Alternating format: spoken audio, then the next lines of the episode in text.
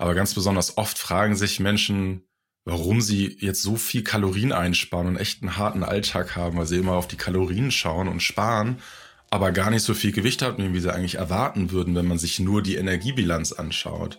Und gerade dieses Missverhältnis zwischen ich spare doch total viel Kalorien, aber warum nehme ich nicht ab, hat ganz häufig was damit zu tun, dass eben nicht der Blutzuckerspiegel beachtet wurde.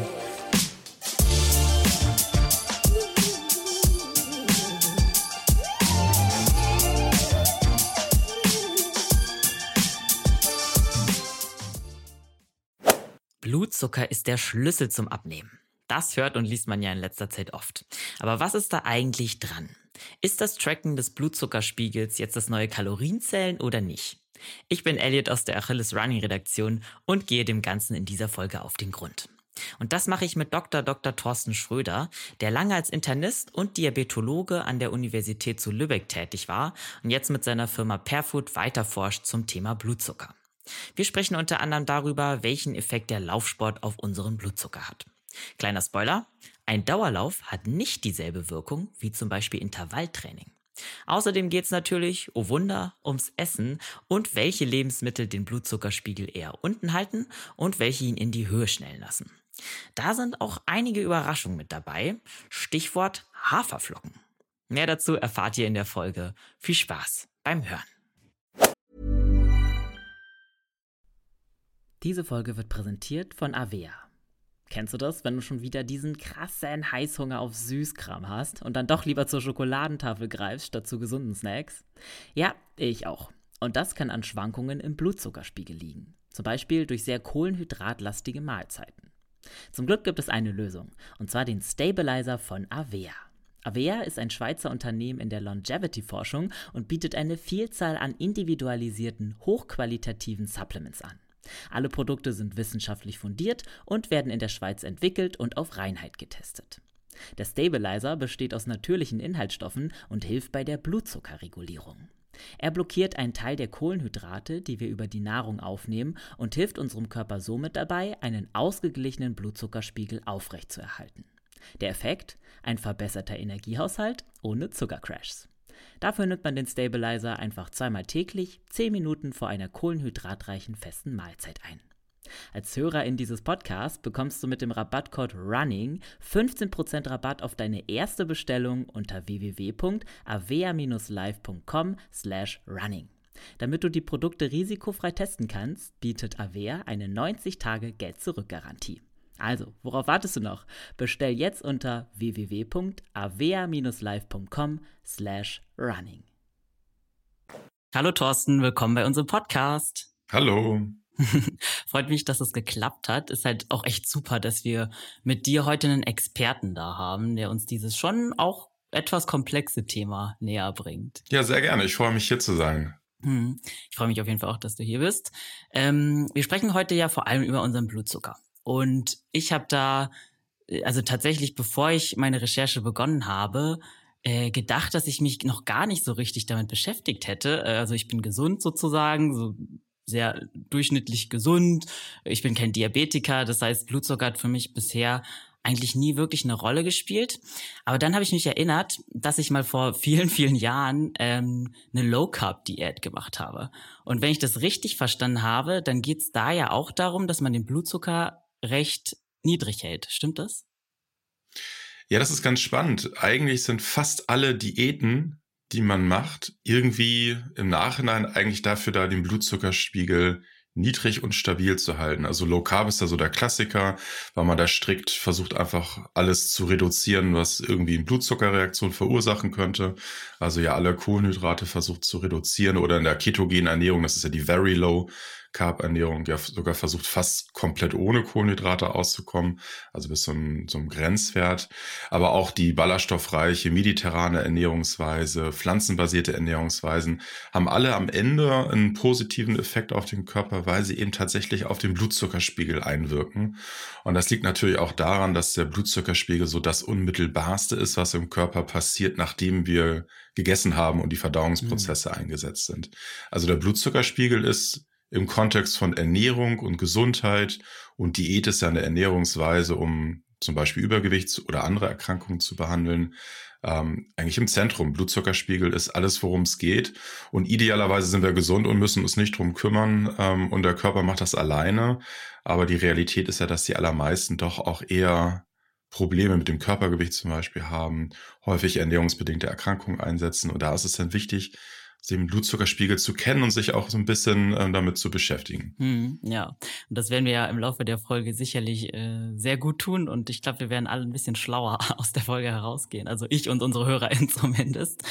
Ähm, das mit dem Low Carb ist bei mir halt nicht super gelaufen. Das war natürlich total alltagsfremd, sich irgendwie alle Kohlenhydrate aus der Ernährung rauszukatten. Und auch nicht besonders gesellschaftstauglich ist das gewesen, weil erzähl mal Familie und Freunden, dass du jetzt keine Kohlenhydrate mehr isst. Das hat halt nicht besonders gut funktioniert.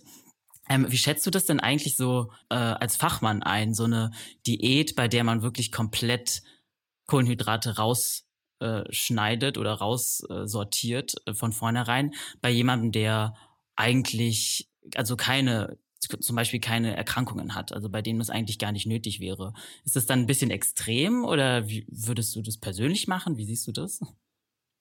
Also es ist extrem wichtig, da mal wirklich ganz genau zu unterscheiden zwischen der Low-Carb-Ernährung, bei der die Kohlenhydrate je nach Angabe zwischen 120 bis 150 Gramm Kohlenhydrate pro Tag ja noch äh, betragen dürfen. Also da können wir ja Obst und Gemüse immer noch gut essen, ohne uns zu sehr Gedanken darüber zu machen und kommen dahin eigentlich ganz gut, indem wir die starken Kohlenhydratträger wie Nudeln, Kartoffeln, Reis und Brot und Süßigkeiten reduzieren und abtrennen von der ketogenen Ernährungsweise, wo man wirklich ja versucht, near to no carb in der Ernährung zu haben.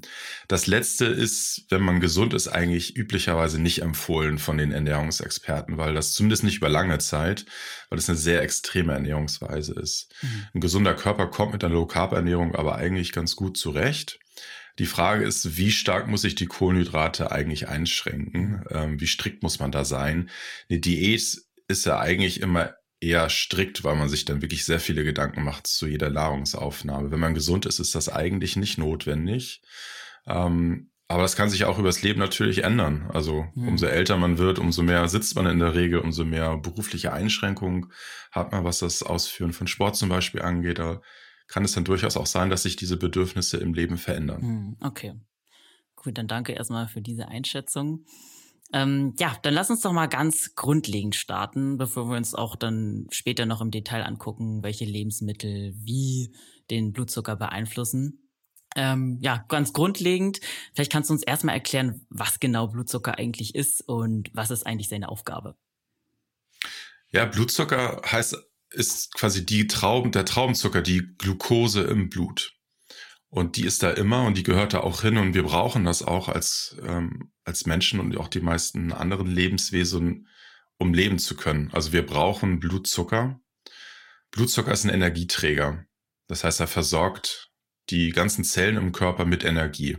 Deswegen haben wir Traubenzucker in der Blutbahn und der Körper versucht auch immer, diesen Blutzucker in einer stabilen Range zu halten, dass eben alle Körperzellen, die ja durchgehend arbeiten, ähm, regelmäßig mit Energie versorgt werden. Und Energie ist also der Hauptantrieb von Leben. Und das ist so ein schöner Ansatz, finde ich, um sich zu erklären, dass der Blutzucker eben aber nicht nur Energieversorgung macht, sondern eigentlich, ich würde mal sagen, in fast alle Körperfunktionen ähm, reinspielt. Also zum Beispiel hat der Blutzucker Einflüsse auch auf Hormone in anderen ähm, Regionen, äh, wie wir uns wohlfühlen, wie wir uns konzentrieren können, ähm, wie Stoffwechselprozesse auch abseits des Blutzuckers und der Energieversorgung spielen. Ähm, Entzündungsprozesse werden zum Beispiel beeinflusst. Also der Blutzucker steht eigentlich im Zentrum vom Leben, vom gesamten Körper und allen Funktionen. Krass, also hätte ich jetzt gar nicht gedacht, weil äh, wie gesagt, bevor ich mich irgendwie damals, ähm, bevor ich mich jetzt wieder erinnert habe, dass sich Low Carb zum Beispiel darum gedreht hat, äh, habe ich eigentlich wirklich nicht viele ähm, Berührungspunkte damit gehabt. Und klar hat man so ein grobes Verständnis vom Stoffwechsel, aber dass der Blutzucker so wichtig ist, äh, war mir gar nicht so richtig bewusst, muss ich zugeben jetzt. ähm, kannst du uns vielleicht auch erklären, wie der Blutzuckerspiegel genau funktioniert? Also wie wird der quasi angeregt? Ähm, ist es überhaupt richtig, ihn angeregt, ist vielleicht auch die falsche Formulierung. Genau, wie funktionieren die Prozesse denn da so genau in unserem Körper? Also der Körper versucht immer, den Blutzuckerspiegel stabil zu halten. Und der Körper hat ganz viele Vorrichtungen, ähm, ich sag mal, eingerichtet, um den Körper, äh, um den Blutzuckerspiegel nicht absinken zu lassen, also nicht abfallen zu lassen. Das heißt, wir haben sehr viele Hormone zum Beispiel im Körper, die in der Lage sind, den Blutzuckerspiegel anzuheben. Und das liegt daran, wenn der Blutzuckerspiegel zu niedrig ist, das letzten Endes nicht mit dem Leben vereinbar ist. Mhm. Also auch wenn man keine Kohlenhydrate isst zum Beispiel, schafft der Körper es trotzdem, den Blutzuckerspiegel stabil zu halten. Und das liegt daran, dass er auf seine Energiereserven zurückgreift, wenn keine Nahrung reinkommt, die den Blutzuckerspiegel anheben könnte. Wir haben ähm, zum Beispiel Blutzucker gespeichert in der Leber, aber auch im Muskel als Glykogen. Das ist also ein Speichermedium für Glucose, für den Traubenzucker wenn wir nichts essen und der Blutzuckerspiegel, ich sag mal, droht zu sinken, würde der Körper immer als erstes reagieren und zum Beispiel diese Glykogenspeicher zur Verfügung zu stellen. Und dann hat der Körper natürlich danach auch noch die Möglichkeit, auf Fettspeicher zurückzugreifen und in letzter Instanz auch auf Proteinspeicher. Das heißt, der Körper hat ganz viele Möglichkeiten, erstmal den Blutzuckerspiegel auch ohne ähm, Nahrungsaufnahme ansteigen zu lassen.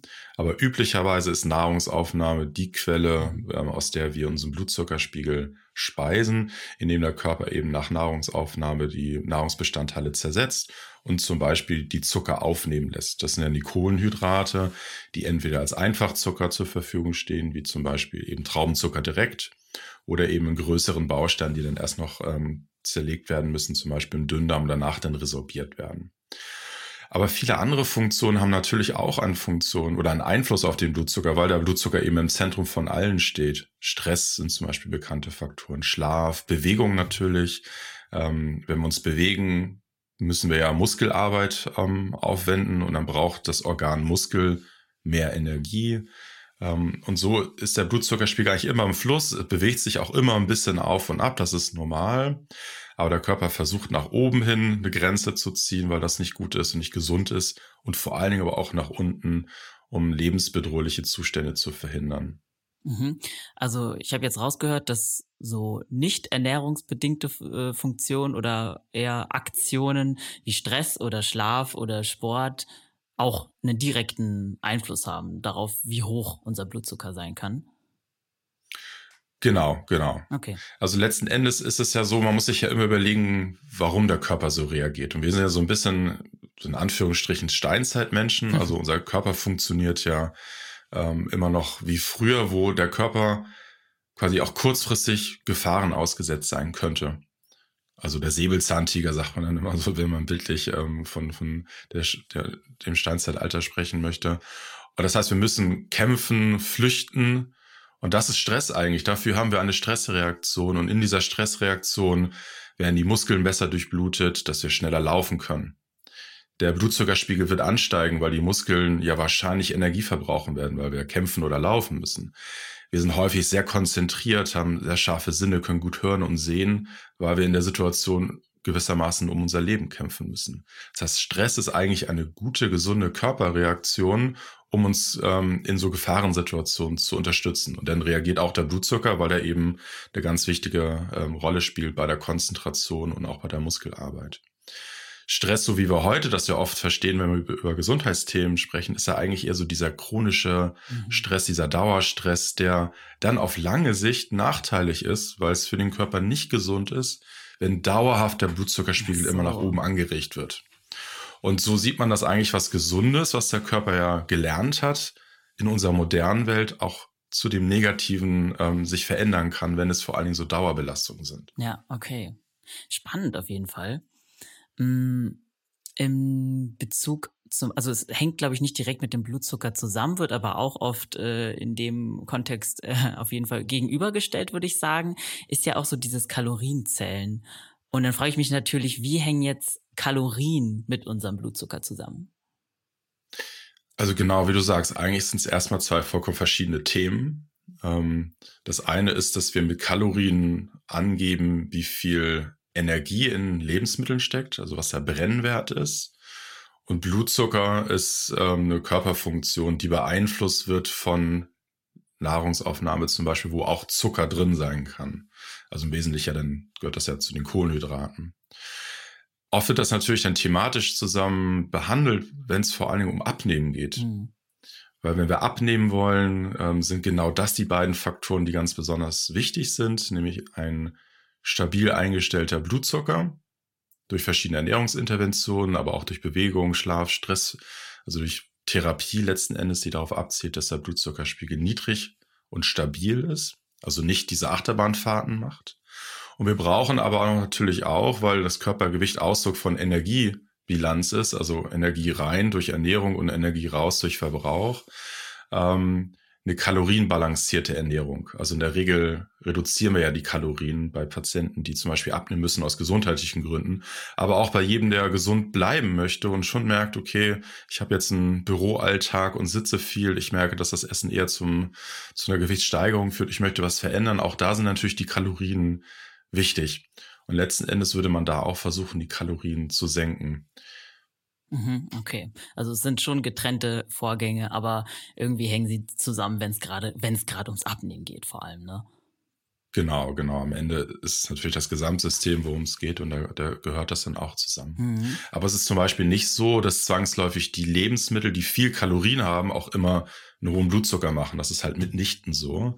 Deswegen muss man sich auch beides anschauen und über beides so ein Grundkenntnis haben, wenn man zum Beispiel Gewicht abnehmen möchte, aber auch natürlich so ein bisschen, wenn man das Gewicht halten möchte. Ja, klar, das ist ja in die andere Richtung genauso wichtig. Ähm, gerade wahrscheinlich auch, wenn man unter Untergewicht leidet oder so, oder wenn man einfach Probleme damit hat, das Gewicht zu halten und dann nur auf die Kalorienzahl schaut. Also im Endeffekt heißt das ja, dass es uns nicht so viel bringt, nur Kalorien zu zählen. Also ich bin eh kein Freund davon, aber ähm, nehmen wir an, jemand möchte abnehmen, dann wäre das nicht ausreichend eigentlich, sich nur auf die Kalorienzahl von Lebensmitteln zu beschränken, oder?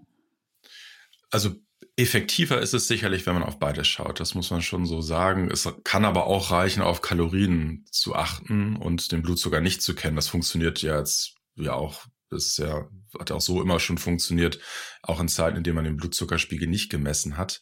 Aber ganz besonders oft fragen sich Menschen, warum sie jetzt so viel Kalorien einsparen und echt einen harten Alltag haben, weil sie immer auf die Kalorien schauen und sparen, aber gar nicht so viel Gewicht haben, wie sie eigentlich erwarten würden, wenn man sich nur die Energiebilanz anschaut. Und gerade dieses Missverhältnis zwischen, ich spare doch total viel Kalorien, aber warum nehme ich nicht ab, hat ganz häufig was damit zu tun, dass eben nicht der Blutzuckerspiegel beachtet wurde. Und das ist ja auch so ein bisschen neu in der Ernährungswissenschaft und in der Medizin, dass wir den Blutzuckerspiegel so stark ins Zentrum rücken. Ähm, und das ist auch noch nicht bei allen Personen angekommen. Deswegen ist das, glaube ich, ganz toll, dass wir heute hier auch so ein bisschen Aufklärungsarbeit leisten können.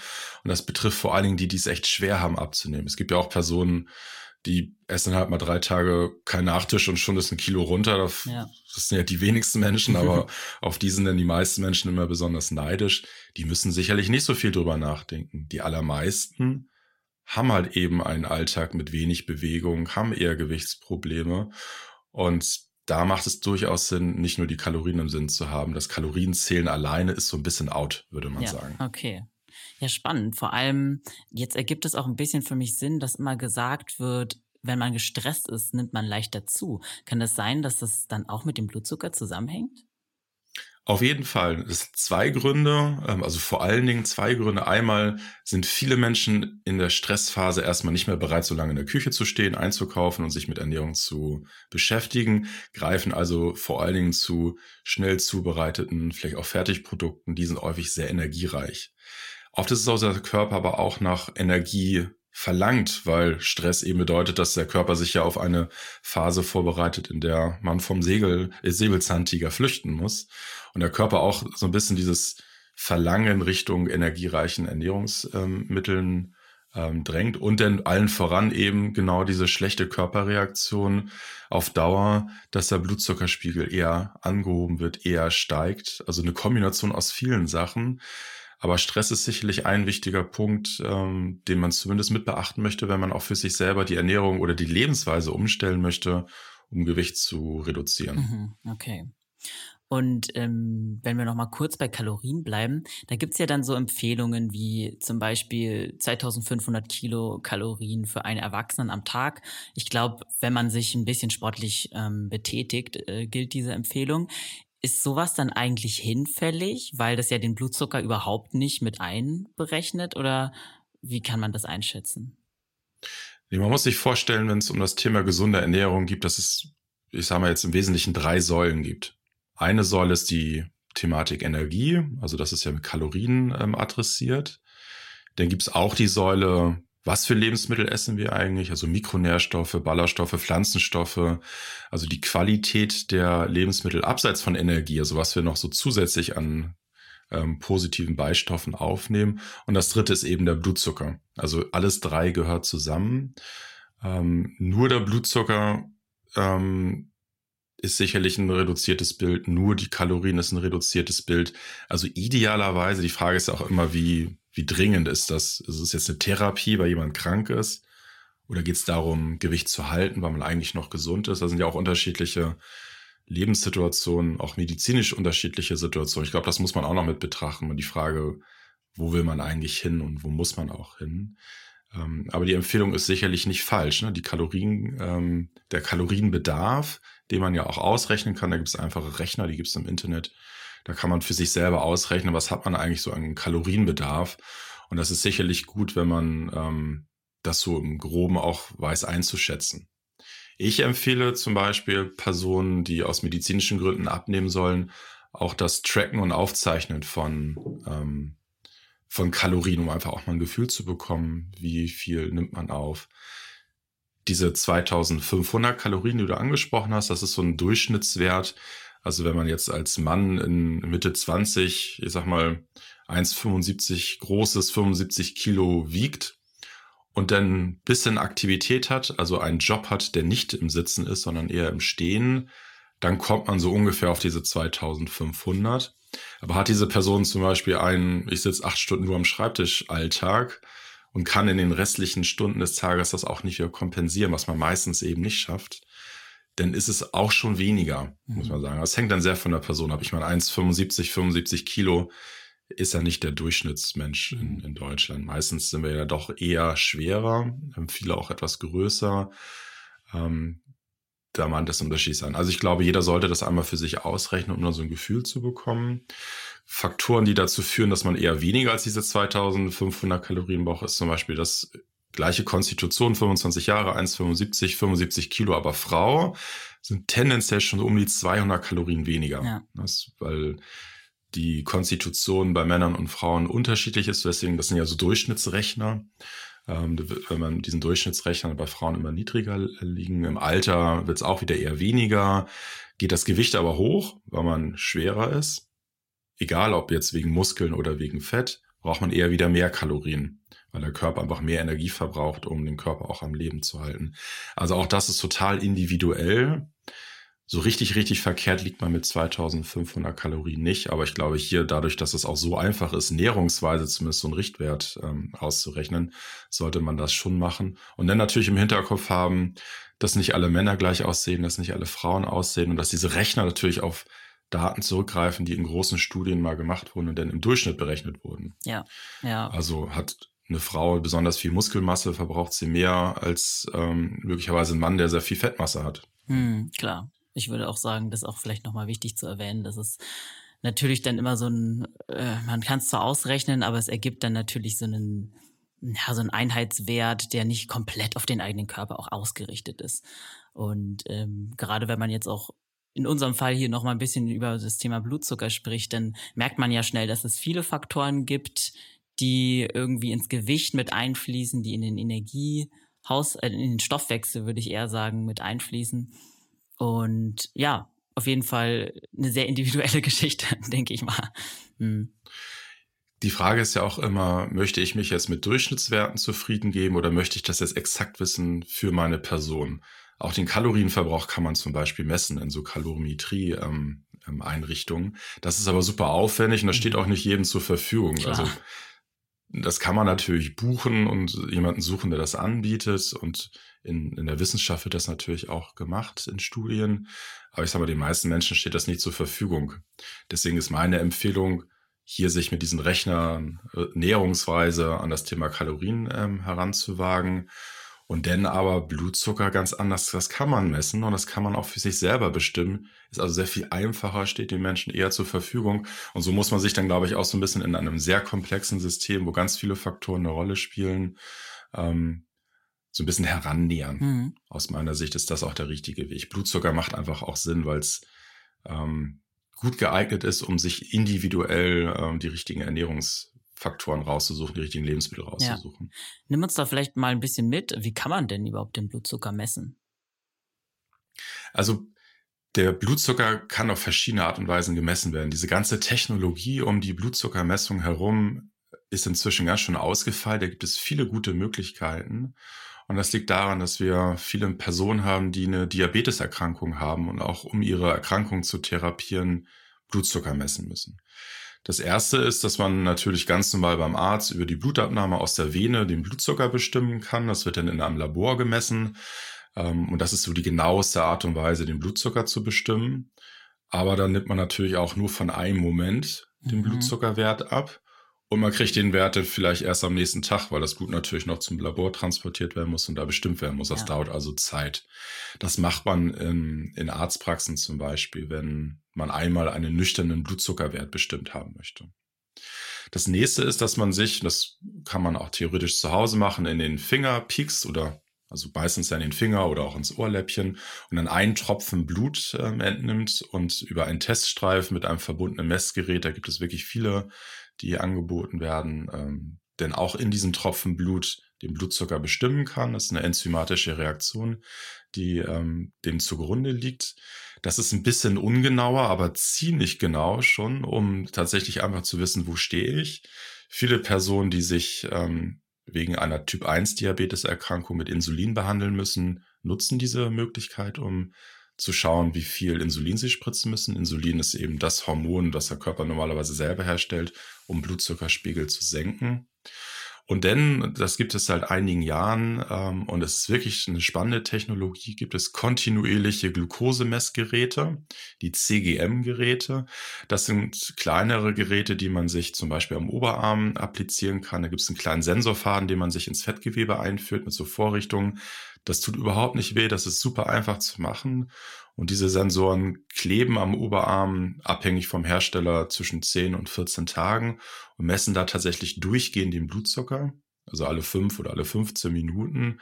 Und da kann man sich natürlich ganz schön, auch ohne sich immer wieder neu pieksen zu müssen, Veränderungen des Blutzuckers zum Beispiel ähm, nach der Nahrungsaufnahme anschauen. Mhm. Und das revolutioniert jetzt auch ein wenig unser Verständnis. Ähm, deswegen gibt es extrem viele neue wissenschaftliche Erkenntnisse, die eben auch dazu führen, dass wir jetzt wissen, dass der Blutzuckerspiegel so wichtig ist für ähm, die Körpergewichtsregulation, aber eben auch für ganz viele Körperfunktionen und auch für die Behandlung von Erkrankungen. Mhm.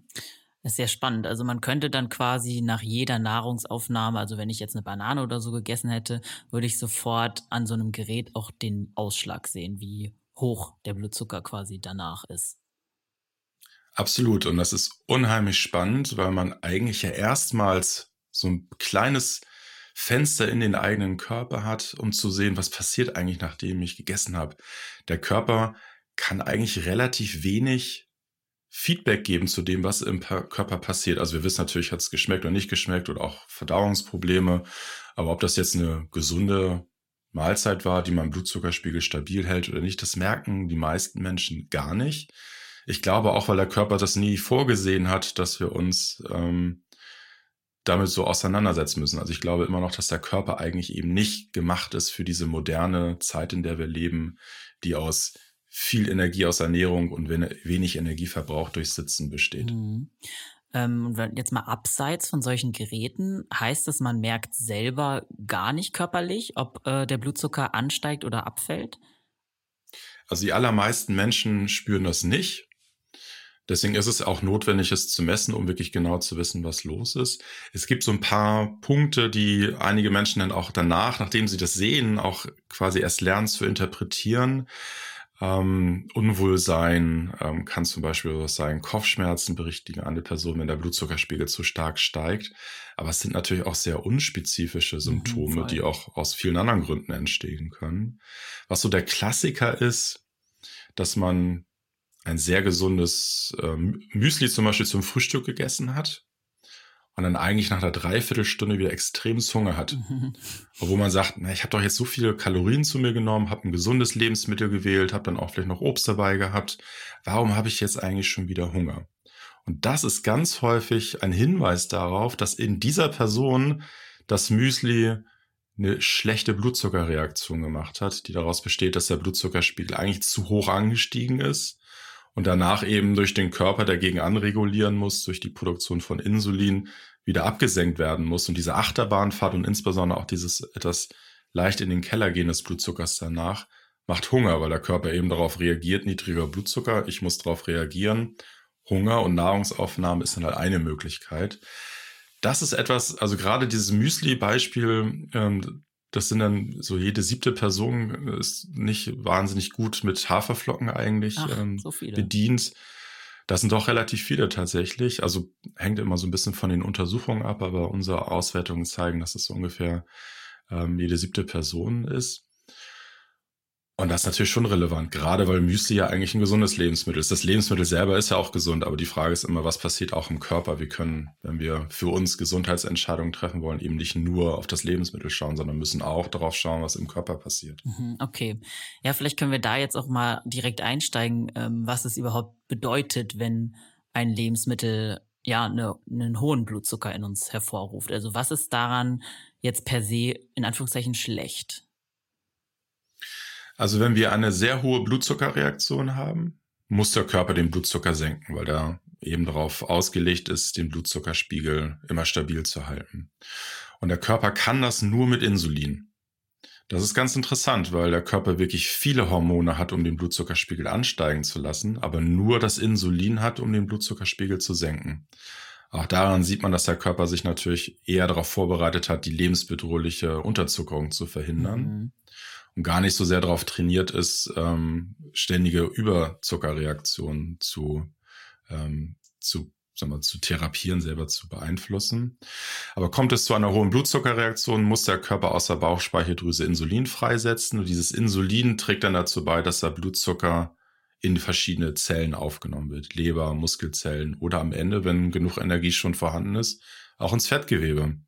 Das heißt, eine Blutzuckerreaktion, die nach dem Essen häufig nach oben schnellt, wo häufig Insulin ähm, ausgeschüttet werden muss, führt dazu, dass wir viel Fett speichern.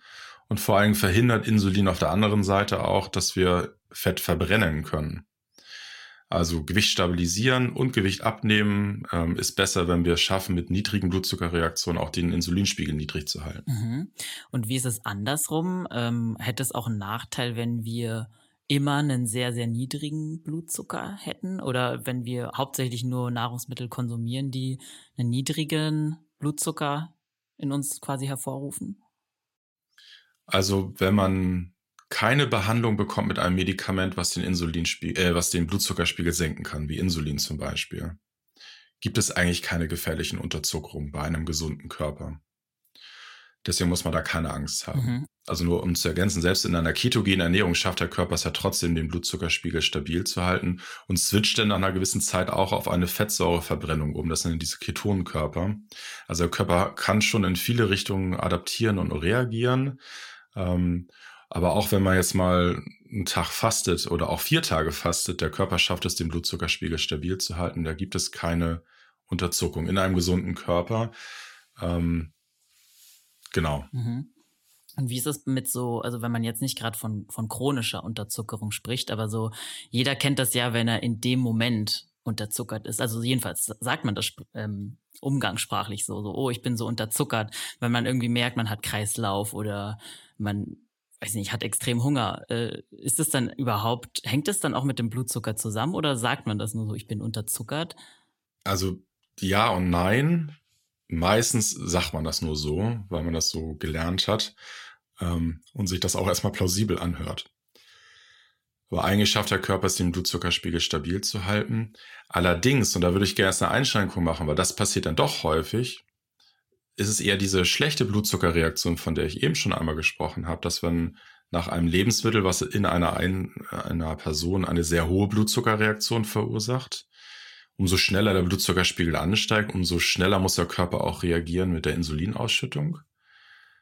Und da kann das halt schon passieren, dass der Körper überkompensiert. Weil am Ende weiß die Bauchspeicheldrüse natürlich auch nicht, ob die Blutzucker, äh, der Blutzuckeranstieg jetzt aufhört oder immer weitergeht. Also im sicheren Fall würde ähm, die Bauchspeicheldrüse eher leicht zu viel als zu wenig Insulin produzieren. Und das kann zu dieser, ich sag mal, relativen Unterzuckerung führen, dass der Blutzuckerspiegel unter den Ausgangswert mhm. schwankt. Also man muss sich so eine Kurve vorstellen, die erst stark ansteigt und danach aber tief in den Keller fällt. Und das ist dann natürlich schon eine Unterzuckerung in dem Sinne, dass es unter dem eigentlichen Ausgangswert ist, unter dem, was normal ist für die Person. Und in dieser Reaktion muss der Körper jetzt ja wieder die anderen Notfallmechanismen anschalten, die den Blutzuckerspiegel wieder nach oben treiben. Und diese Notfallmechanismen führen dann schon dazu, dass man sich unwohl fühlt, Hunger bekommt, vor allen Dingen eben nach zuckerreichen, energiereichen Lebensmitteln. Und das kann dann auch gerade bei jüngeren, schlanken Personen, oft eher bei, bei ähm, Frauen, auch zu Kreislaufproblemen führen. Also ja und nein. Wenn man das häufig hat, dann gehört es sich auf jeden Fall ähm, aus meiner Sicht auch dazu, sich die Blutzuckerreaktion einmal anzuschauen. Okay, ja, das macht auf jeden Fall Sinn. Ähm, du hast ja jetzt quasi erklärt, dass dasselbe Lebensmittel bei unterschiedlichen Menschen eine andere Reaktion hervorrufen kann. Also dass wenn irgendwie ein Siebtel der Leute eine schlechte Reaktion auf Haferflocken hat, äh, aber der Rest nicht, dann bedeutet das ja, dass wir da total unterschiedlich sein können. Warum ist das so? Wieso hat ein, also wieso hat dasselbe Lebensmittel nicht die gleiche Reaktion in jedem Menschen? Also in der Tat entscheidet das Lebensmittel nur zu 20 bis 30 Prozent darüber, wie der Blutzuckerspiegel sich nach dem Essen verhält. Alles andere hängt von der Person und den Lebensumständen ab. Also die allermeisten Gründe, warum die Blutzuckerreaktion in irgendeiner Form aussieht nach einer Nahrungsaufnahme, hängt an der Person und gar nicht am Lebensmittel. Das heißt, wenn zwei Personen, die einfach unterschiedlich sind, aus vielen Gründen unterschiedlich sind, unterschiedliche Lebensbedingungen haben, bei dem gleichen Lebensmittel ganz häufig unterschiedliche Reaktionen haben. Wir haben unterschiedliche Gene, wir haben unterschiedliche Darmflora, unterschiedliche Schlafverhalten, Stressverhalten, Bewegungsverhalten, ähm, Geschlecht, Alter, ähm, Gesundheit ähm, spielt da eine Rolle. Auch einige Faktoren, die möglicherweise noch gar nicht ausreichend verstanden sind wissenschaftlich. Aber die neuesten Studien gehen eben davon aus, dass mindestens 70 Prozent vom Körper selber abhängen. Und da kann man schlicht sagen, so unterschiedlich wie wir aussehen, so unterschiedlich gehen wir auch mit Lebensmitteln um. Das heißt natürlich, dass eine Ernährungsempfehlung, die sich nur das Lebensmittel anguckt und zwei Personen die gleiche Empfehlung gibt, nicht gut funktionieren kann, sondern eben nur im Durchschnitt funktionieren kann. Ja, krass natürlich, ne? Also das heißt ja, dass es, äh, dass diese Faktoren alle von vornherein irgendwie mit reinspielen, aber wir uns gar nicht so richtig drüber bewusst sind, ne?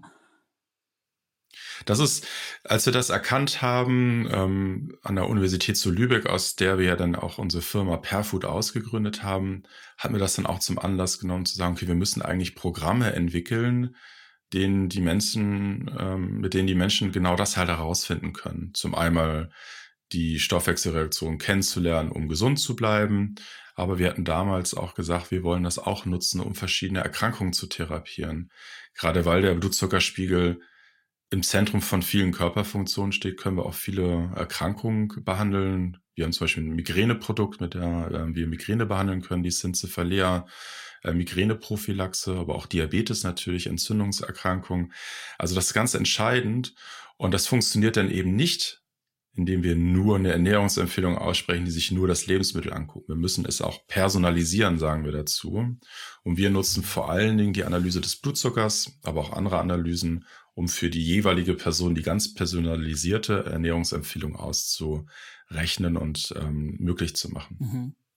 Ähm, hast du vielleicht noch mal so noch ein paar Beispiele von Faktoren, die das beeinflussen können? Also wie sieht's mit so Alter und Gewicht, vielleicht auch Geschlecht aus? Wie die äh, Blutzuckerreaktion nach dem genau. Essen aussieht, meinst du? Ja. Genau, also auf jeden Fall wissen wir, dass die Blutzuckerreaktion über das Lebensalter ansteigt. Wir wissen, dass die zwischen Männern und Frauen unterschiedlich sind. Wir vermuten auch, es gibt ja wirklich viele Hinweise, dass bei Frauen zum Beispiel auch der Monatszyklus einen Einfluss darauf hat, also auch während des Zyklus die Blutzuckerreaktionen unterschiedlich sind. Es hat sehr viel auch mit dem Bewegungsverhalten zu tun. Und Bewegung heißt ja gar nicht nur Sport, sondern auch Bewegung im Alltag. Das ist eigentlich ganz entscheidend. Ähm, wir beide sitzen jetzt hier gerade, ähm, wenn wir den Podcast aufzeichnen. Ähm, das heißt, der Körper verbraucht eigentlich sehr wenig Energie.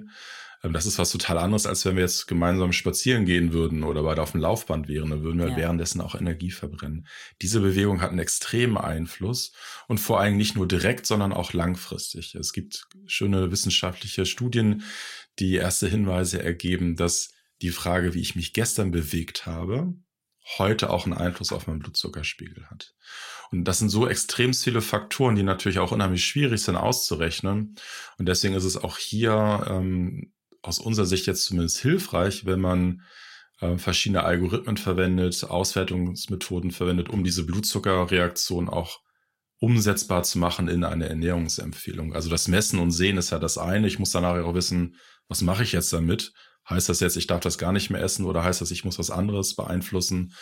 Und all diese, diese Schwierigkeiten, weil das eben so ein komplexes System ähm, ist, hat zum Beispiel dazu geführt, dass wir eben die zum Beispiel das Million Friends Programm entwickelt haben. Das ist ein Programm, was gesunde Personen sich kaufen können, um die Blutzuckerwerte bestimmen zu lassen, aber eben danach auch die Auswertung zu bekommen für, was mache ich jetzt eigentlich damit. Mhm, okay.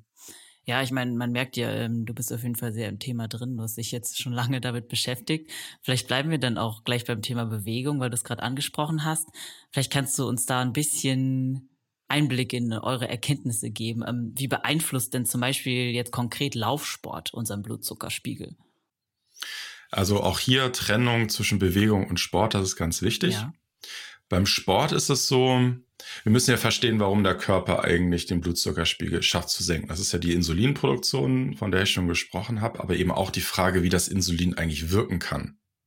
Wir wissen, dass bei vielen Erkrankungen wie Diabetes, aber auch Übergewicht, das Insulin vor allem gar nicht mehr so gut wirken kann. Es entsteht eine sogenannte Insulinresistenz. Das heißt, der Körper braucht immer mehr Insulin, um die gleiche Wirkung in den Zellen zu bekommen. Und diese Empfindlichkeit der Insulinrezeptoren wird vor allen Dingen bei Ausdauersport, aber generell bei Sport, aber beim Laufsport insbesondere sehr positiv beeinflusst wenn wir Sport machen, aber auch wenn wir einfach nur spazieren gehen. Allein die Betätigung des Muskels, die, ähm, der Energieverbrauch über die Muskulatur führt dazu, dass der Blutzuckerspiegel leichter vom Körper stabil gehalten werden kann, weil das Insulin besser wirken kann. Das heißt, langfristig ist Bewegung und Sport immer eher positiv für den Blutzuckerspiegel, weil wir es immer schaffen, den ähm, Blutzuckerspiegel besser einzustellen, besser stabil zu halten. Also das ist auf jeden Fall immer gut langfristig. Kurzfristig hängt das sehr von der Belastung ab. Also wenn man so moderaten Lauf macht, sehr langsam startet, dann ist es in der Regel so, dass der Blutzuckerspiegel sich wenig verändert, oft gar nicht verändert. Wohingegen, wenn man eher so intervallmäßig auch sehr schnell startet, ähm, mit einer hohen Belastung, vielleicht auch, weil man gar nicht so fit ist mit einer zu hohen Belastung, dann ist es ganz oft so, dass der Blutzuckerspiegel insbesondere am Anfang der Belastung steigt und dann kommen wieder diese Mechanismen ähm, zu tragen, von denen ich erzählte, in der Stressreaktion, weil der Körper merkt erstmal, okay, der Körper saß den ganzen Tag am Schreibtisch, jetzt plötzlich wurden die Laufschuhe angeschnürt und es wird ähm, mit einem hohen Tempo der Lauf begonnen. Der braucht offensichtlich ganz viel Energie und dann reagiert der Körper erstmal darauf, dass ähm, schnell verfügbare Blutzuckerreserven, zum Beispiel aus der Leber, ähm, zur Verfügung gestellt werden. Der Muskel hat selber auch so einen Speicher, also der kleine Sprint zum, zur Bushaltestelle muss, der, muss man ja schaffen, ja. Ähm, ohne dass da jetzt groß was geändert wird. Aber diese Energiereserven im Muskel sind halt ganz schnell auch verbraucht. Und deswegen reagiert bei einer hohen Belastung, man sieht das auch im Kraftsport manchmal, ähm, was ja sehr anstrengend ja. ist, auf über kurze Zeit hohe Intensität aufgebaut wird, dass da der Blutzuckerspiegel eher steigt. Aber das ist in aller Regel eigentlich eine gute, gesunde Körperreaktion, über die man sich dann keine Gedanken machen muss. Ähm, insbesondere weil meistens der Blutzuckerspiegel dann im Laufe der Belastung wieder fällt und wir eben langfristig diese sehr positiven Effekte haben. Okay, also das heißt, wir müssen uns jetzt auch beim Intervalltraining eigentlich keine Sorgen machen. Also es kann sein, dass er ansteigt, aber das ist nichts Schlechtes. Genau, das ist nichts Schlechtes. Mhm. Man muss natürlich auch gucken, dass wenn man sehr viel Belastung hat, also gerade jetzt auch beim, wenn man längere Strecken läuft, also alles über eine Stunde, ähm, da muss man sich natürlich schon auch Gedanken machen ähm, über die Energieversorgung. Also entweder macht man das, weil man auf die Energiereserven zurückgreifen möchte, also Fett abbauen möchte, dann sollte man natürlich nicht so viel essen oder gar nichts essen, idealerweise, je nachdem, was für eine Belastung man aus sich nimmt. Ist man jetzt aber ein richtig guter Läufer, Läufer haben ja häufig eine sehr schlanke Konstitution, ähm, wenig Fettreserven und man möchte auch über eine längere Zeit auf einem hohen Niveau Leistung bringen können, dann ist es oft so, dass man sich eigentlich damit beschäftigen muss, was man auch während der Belastung zu sich nimmt. Meistens sagt man so, ab einer Stunde fängt das dann auch an, dass man ähm, sich über das Nachführen von Energie, zum Beispiel über Energieriegel, aber natürlich auch über ganz normales Essen oder über energiereiche Getränke ähm, beschäftigen sollte. Ja, ja, das war jetzt auch meine zweite Frage. Wenn man jetzt einen Marathon oder sagen wir erstmal nur einen Halbmarathon ähm, absolviert, was für einen Effekt das dann auf den Blutzuckerspiegel hat. Da bewegen wir uns dann schon in einem äh, bisschen gefährlichen, niedrigen Bereich oder wie genau sieht's da aus?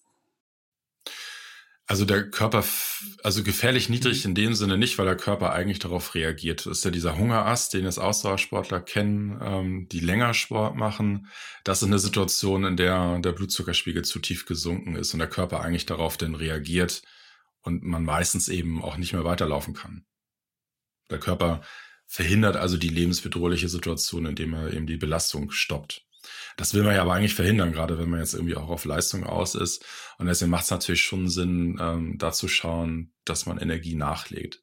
Es ist so, dass man natürlich, wenn man gut trainiert ist, ähm, gut trainiert sein heißt, dass man, dass die Belastung ja dann nicht so hoch ist für den Körper, auch einen Marathon schaffen kann, ohne Energie nachzuladen. Also insbesondere im Profibereich ist das ja öfter ähm, auch möglich. Aber in aller Regel fängt man eben nach einer Stunde an, Energie nachzuladen. Ja. So, die Frage, mit wie viel ähm, Nahrung kann man in so ein Rennen gehen? Es ist ja dann auch beim Laufen ist ja eher eine Sportart, wo man nicht so einen vollen Magen haben möchte, Klar. wo man auch auf die Verdaulichkeit von Lebensmitteln achten muss. Im Radsport zum Beispiel, was ja auch ein Austauschsport ist, ist es oft ein bisschen anders. Da kann man oft eher auch ein bisschen mehr ähm, sagen wir, im Magen haben, bevor man startet. Also es hängt auch ein bisschen von der, von der Sportart natürlich ab, äh, wie man sich optimal darauf vorbereiten kann. Mhm. Man sagt so als, als, als Richtwert 60 Gramm Kohlenhydrate verbraucht man pro Stunde und sollte man eben nachlegen. Okay. Wenn man länger als eine Stunde Sport macht. Aber es ist dann schon, das ist dann im Performance-Bereich, ganz klar. Mhm. Ähm, vielleicht auch mal eine konkrete Frage, wenn wir uns jetzt mal sowas wie diese Laufgele angucken oder Riegel, die ja viele LäuferInnen zwischendurch dann während des Marathons oder auch des Halbmarathons essen. Ähm, ich kann mir vorstellen, dass die aber eine da sind ja so geballte Kohlenhydrate drin. Ne? Ich nehme mal an, die haben dann auch eine sehr starke Wirkung auf den Blutzuckerspiegel. Also, dass die den eher nach oben treiben sehr schnell, ist jetzt meine laienhafte Annahme. Äh, kann das dann auch Nachteile haben, weil es dann auch schnell wieder abfällt, wie du vorhin erklärt hast? Also grundsätzlich versucht man damit ja eigentlich erstmal den Energieverbrauch, den der Körper eh hat, zu decken. Das heißt, man hat eigentlich eine Situation, in der der Muskel ja kontinuierlich Zucker verbrennt, ähm, um halt Muskelarbeit leisten zu können. Und deswegen wird das meistens weggepuffert. Also man hat in so einer Situation nicht die Blutzuckerreaktion, die man hätte, wenn man jetzt gar keinen Sport machen würde. Aber es kann natürlich sein, dass ähm, so ein Gel auch zu viel Blutzuckerreaktion machen. Der Körper, der neben der körperlichen Belastung jetzt anfangen muss, auch Insulin zu produzieren. Und dann ist es natürlich total schwierig, ähm, den Blutzuckerspiegel in einem guten, stabilen Maße zu halten. Und das kann dann wiederum natürlich auch nachteilig für die Effekte sein. In der Regel ist es ja so, dass ähm, man ja auch ganz klar empfiehlt, im Training solche Sachen auszuprobieren und zu gucken, mit welchen Produkten kommt man eigentlich gut zurecht. Und gut zurechtkommen sind natürlich viele Faktoren. Einmal muss man das ganz klar auch vertragen können vom, vom Magen, ähm, vom Magen-Darm-System. Man will keine Bauchschmerzen bekommen, keinen Durchfall bekommen. Ähm, das ist ganz, ganz wichtig, das muss man ausprobieren. Aber es hat auch damit was zu tun, womit kann ich dann am besten meine Leistung abrufen. Und da ist es eben bei jeder Person anders, weil der Blutzuckerspiegel anders reagiert. Und das probiert man dann eben aus und hat dann, wenn man nicht den Blutzucker misst, eigentlich nur die, die Möglichkeit zu schauen, womit kriege ich meine Leistung abgerufen.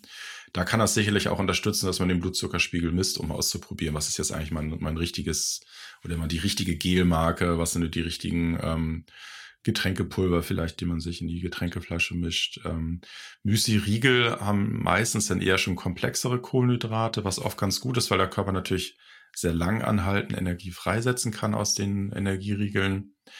Ähm, aber die sind natürlich wieder ein bisschen schwieriger verdaulich. Deswegen, da muss man so ein bisschen auch ausprobieren. Und dann so ein bisschen haben Sportler da oft auch so ihr eigenes Ding, was irgendwie funktioniert. Gerade was so die Mahlzeiten vor dem Lauf zum Beispiel oder vor dem Rennen angeht. Mhm. Vielleicht können wir da auch mal bleiben. Ähm, ist das dann immer sehr individuell oder gibt es so generelle Richt, Werte, nach denen man schauen kann, was so das Essen vor einem Langlauf angeht? Sollte man da eher sehr viele Kohlenhydrate zu sich nehmen oder komplexe Kohlenhydrate? Also meistens spricht man ja von dieser sogenannten Pasta-Party, also dass Leute viel äh, Weizennudeln wahrscheinlich einfach nur in sich reinschaufeln. Äh, macht das Sinn oder ist das auch vielleicht ein Trend, den man sich nochmal überlegen sollte? Also das ist auf jeden Fall individuell. Okay. Das ist bei jedem auch anders. Es hängt von so vielen Faktoren ab. Ähm, und ich würde mal sagen, jemand, der regelmäßig Sport macht, regelmäßig Rennen hat, ähm, der ja jetzt auch schon darauf vertraut, was das Gefühl und die Erfahrung sagt, damit fährt er erstmal richtig. Ähm, diese Pasta-Party ist ja am Tag vorher. Die hat häufig zum Ziel, den Glykogenspeicher zu füllen. Bei den meisten Menschen ist der Glykogenspeicher ordentlich gefüllt. Deswegen gibt es ja auch die Idee der Low-Carb-Ernährung über drei Tage, um die Glykogenspeicher zu leeren und dann wieder neu aufzufüllen mit Kohlenhydraten. Da gibt es auch Hinweise, dass das sehr effektiv ist, was das Mobilisieren der Glykogenspeicher angeht. Da gibt es total viele Theorien, ähm, aber das ist sicherlich nicht verkehrt.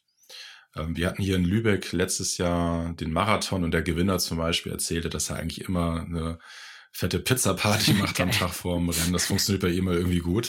Ja. Äh, fand ich auch witzig, weil man ja sagen würde, Pizza ist jetzt, jetzt vielleicht nicht im Lehrbuch der Mahlzeiten, die man vorher essen sollte. Aber es funktioniert bei ihm gut. Ist vielleicht auch ein bisschen Kopfsache man hat ja so seine Rituale. Also ist ganz, ganz schwierig zu beantworten. Grundsätzlich ist es so, wenn man langfristig Blutzucker durch Ernährung stabilisieren möchte, sind lang, ähm, langkettige Kohlenhydrate, komplexe Kohlenhydrate besser. Also eher Vollkorn, eher Müsli, eher diese Müsli-Riegel. Allerdings haben die immer auch zum Nachteil, dass sie schwerer verdaulich sind. Also hier geht es jetzt vor allem um die Mahlzeit vor einem Rennen, also das Frühstück zum Beispiel. Mhm. Da kann nicht jeder das Müsli essen, weil das oft dann für den Magen-Darm-Trakt eigentlich zu anstrengend ist. Das muss man ganz klar ausprobieren und ich glaube, auch hier hängt das sehr davon ab, wie lange die Belastung ist und wie, wie hoch die Intensität ist. Ähm, tendenziell können Radsportler eher komplexere Kohlenhydrate zu sich nehmen als Läufer zum Beispiel. Aber auch das, das muss man einfach ausprobieren. Ähm, zum das allererste Mal ein Rennen machen und das noch nicht ausprobiert haben, würde ich jetzt eher zu leichter verdaulichen Sachen raten. Die Banane ist da so der Klassiker. Das ist ein, ein zuckerreiches Obst, was auch in unserer Erfahrung den Blutzuckerspiegel tendenziell eher etwas mehr ansteigen lässt. Das ist aber eher gut, wenn man danach dann auch direkt in die Belastung geht.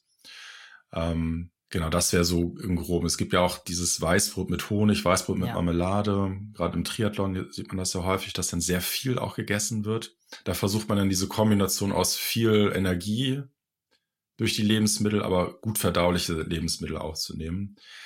Das kann auch funktionieren, aber es hängt dann auch sicherlich, ich meine, Triathlon ähm, ist eine sehr, sehr lange, sehr, sehr hohe Belastung, ist dann auch was anderes, als wenn man jetzt vielleicht einen, einen 10-Kilometer-Lauf ähm, macht, der ja doch relativ schnell dann ähm, vorbei ist. Ja, Okay, und wir haben ja jetzt gelernt, dass alles immer sehr individuell ist und man das nicht so von einer Person auf die andere übertragen kann.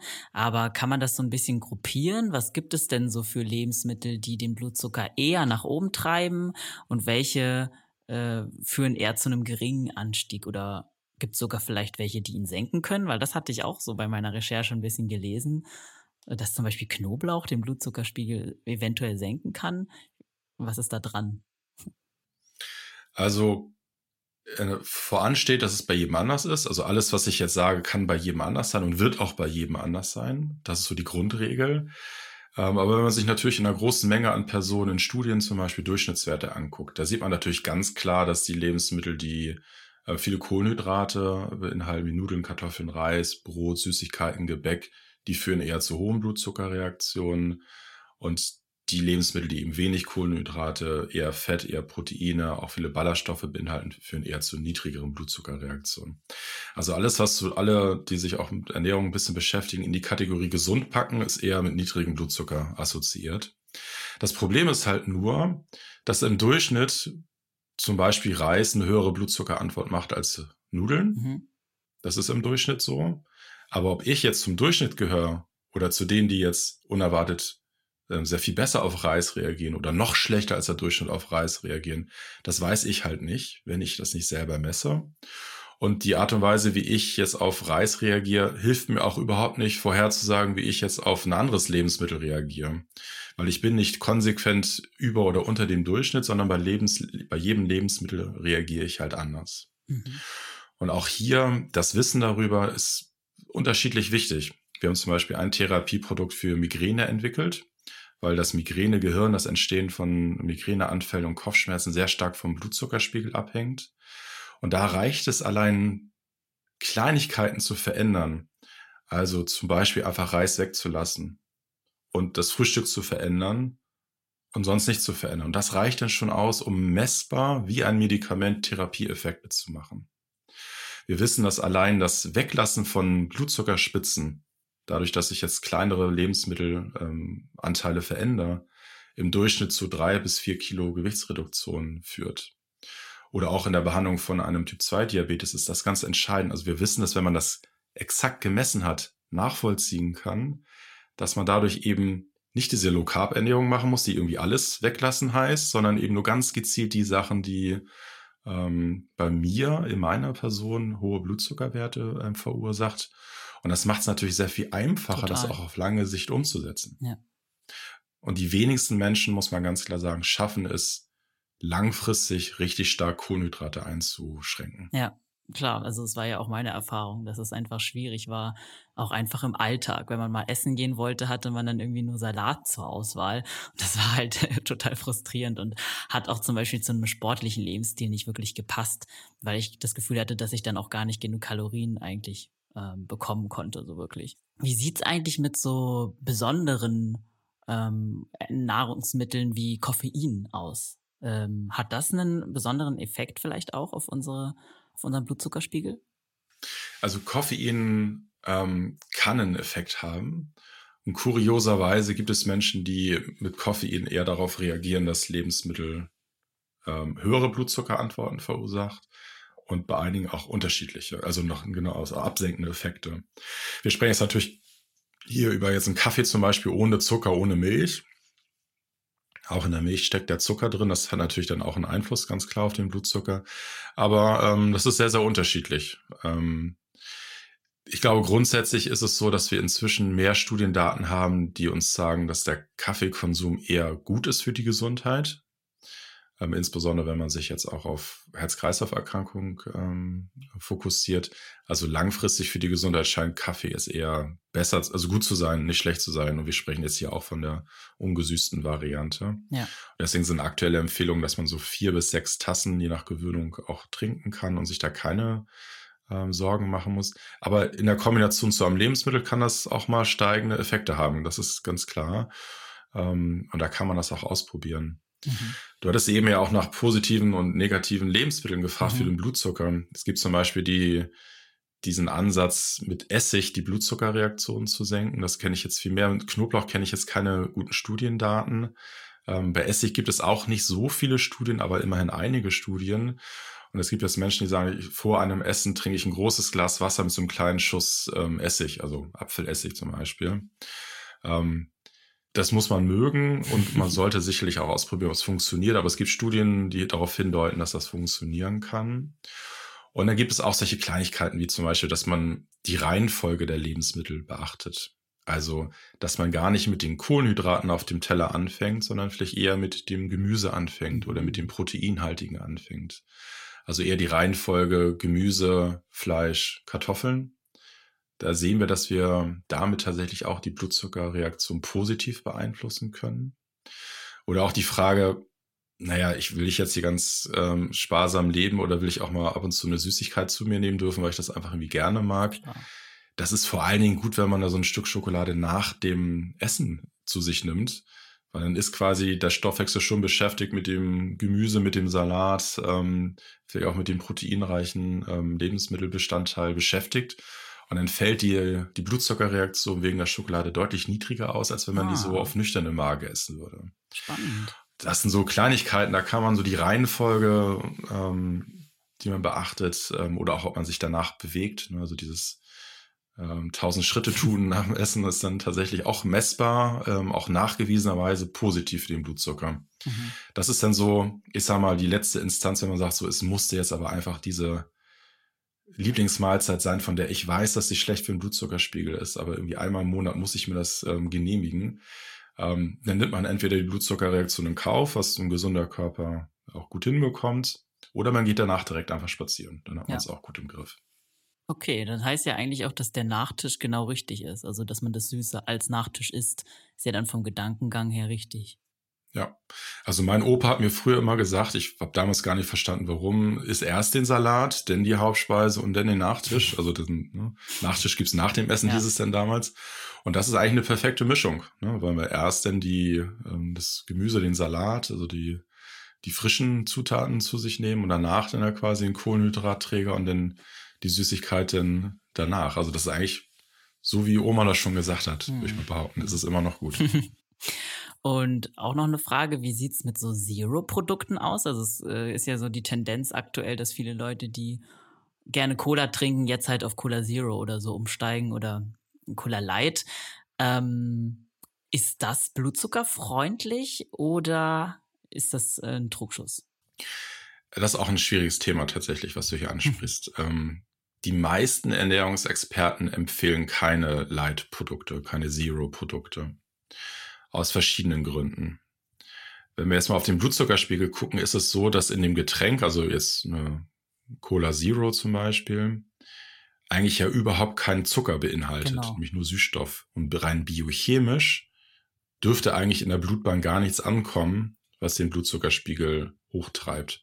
Wenn man jetzt eine zuckerhaltige Cola trinkt, dann ist da ja auch Glucose drin, die ist dann halt auch direkt danach in der Blutbahn, dann misst man das dann auch über den, den Blutzuckersensor. Aber kurioserweise wissen wir, dass wir im Durchschnitt, also wir haben eine eigene Studie durchgeführt, in der wir ungefähr 25.000 Mahlzeitenreaktionen uns angeschaut haben von Million Friends Nutzern. Ähm, und da sehen wir im Durchschnitt, dass die Zero-Getränke zu einer ungefähr 20 Milligramm pro Deziliter Blutzuckererhöhung führen. Das ist so viel wie wenn man Obst zu sich nimmt obwohl eigentlich in dem Getränk gar kein Zucker sein dürfte. Also hier muss man ganz klar sagen, gibt es im Einzelfall auch Blutzuckerreaktionen, obwohl das eigentlich gar nicht gehen dürfte, nach, mhm. nach unserem Lehrbuchwissen. Und dann wissen wir auch aus einigen Studien, oder wir haben zumindest Hinweise, dass ähm, Süßstoffe auch die Darmflora beeinflussen können, was eher dazu führt, dass der Körper eher insulinresistenter wird, also eher unempfindlicher für das Insulin und damit dann auch wieder höhere Blutzuckerwerte hat. Aber es das heißt natürlich auch nicht, dass es in jedem, ähm, bei jeder Person so ist. Und ich finde, man muss natürlich auch manchmal sagen, manchmal braucht man auch etwas mit Geschmack und hat jetzt vielleicht mit Tee, ähm, jetzt ist man vielleicht gerade nicht bedient, gerade im Sportgetränkebereich. Und dann darf es sicherlich, finde ich, auch ab und zu mal ein süßstoffgesüßtes Getränk sein. Ich glaube, man sollte halt dann nur nicht den Trugschluss haben, dass es jetzt per se dann auch ein gesundheitsbewusstes Trinkverhalten ist. Ja. Und ich für mich selber habe ähm, den, den Schluss gezogen, dass ich selten eine Cola trinke und wenn dann eine richtige Cola, weil okay. es mir dann am Ende dann doch auch ein bisschen besser schmeckt. Das ist jetzt so, wie ich persönlich aus diesem Dilemma, dass es total kompliziert ist, rausgehe, was die Cola angeht. Ja. ähm, guck dann aber, dass es auch nicht mehr als, weiß ich nicht, alle einmal im Monat ist. Mhm. Auf gar keinen Fall gehört das Zero-Getränk äh, zum täglichen Begleiter. Also jeden ja. Tag irgendwie flaschenweise auch ähm, süßstoffgesüßte Getränke zu sich nehmen, ist ganz klar ungesund. Das sollte auf gar keinen Fall irgendjemand machen. Mhm.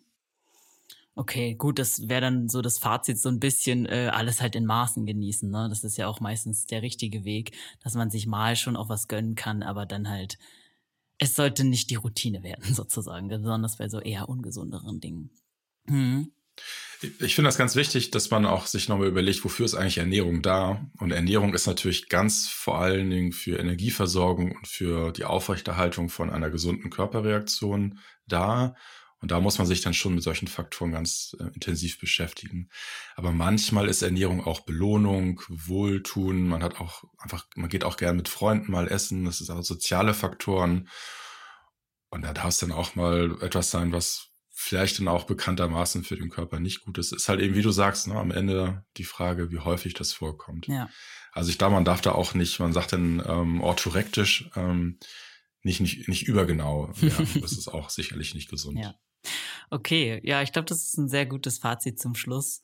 Ähm, Thorsten, ich habe heute auf jeden Fall sehr, sehr viel gelernt und ich hoffe natürlich unsere HörerInnen auch. Und ja, vielen Dank äh, für diesen sehr guten und sehr detaillierten Überblick, den du uns da heute gegeben hast zum Thema Blutzucker. Wie gesagt, ich habe heute auf jeden Fall sehr viel mitgenommen und werde mich auch noch ein bisschen mit dem Thema, glaube ich, beschäftigen, weil, wie gesagt, das war jetzt so schon, äh, war ein Aha-Moment für mich, weil nicht nur irgendwie an Kalorien quasi zu denken, wenn es um dieses Thema geht, sondern das große Ganze irgendwie zu sehen. Ja, super, das freut mich. Das Gespräch hat mir auch sehr viel Spaß gemacht. Ähm, wir bei der Firma Perfood beschäftigen uns jetzt schon seit, seit über fünf Jahren irgendwie alltäglich mit dem Blutzucker und gucken, wie kriegen wir das so ähm, auch an die Person, dass man das nutzen kann, um gesund zu bleiben, aber auch vor allem um gesund zu werden. Also das ist sicherlich auch eine gute Adresse, um sich so ein bisschen zu informieren. Also auf millionfriends.de haben wir einen Blog, wo sehr viel auch über Blutzucker, Ernährung, Gesundheit, Wohlbefinden ähm, sich existiert. Patienten, die eine Migräne haben, können unser Produkt jetzt auf Kassenrezept bekommen, um mit einer ähm, blutzuckerstabilisierenden Ernährung ihre Kopfschmerzen zu behandeln. Das nächste Produkt wird für Typ-2-Diabetiker sein, Glucura. Auch da kann man sich ähm, gut informieren. Da führen wir erste Studien gerade durch. Also wir beschäftigen uns viel mit dem Blutzucker und uns ist es ganz wichtig, dass ähm, Menschen nutzen oder lernen, den Blutzucker zu nutzen für ihre Gesundheit. Super. Ja, dann würde ich sagen, wir haben es im Kasten und wenn es euch da draußen, unseren lieben ZuhörerInnen, auch gefallen hat, dann abonniert diesen Podcast doch gerne, wenn ihr es nicht schon getan habt und lasst uns eine gute Bewertung da. Und ich packe euch auch nochmal in die Show Notes äh, Links zu dem Thema und vor allem auch einen Podcast zum Thema Diabetes im Laufen, den wir schon mal aufgenommen haben. Wenn ihr noch Fragen habt, dann stellt uns die gerne einfach auf Instagram unter achilles.running und damit bleibt gesund und keep on running.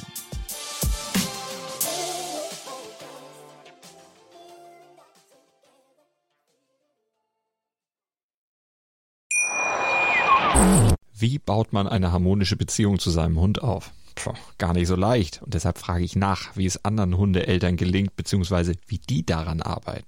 Bei Iswas Dog reden wir dann drüber. Alle 14 Tage neu mit mir, Malte Asmus und unserer Expertin für eine harmonische Mensch-Hund-Beziehung, Melanie Lippisch. Iswas Dog mit Malte Asmus. Überall, wo es Podcasts gibt.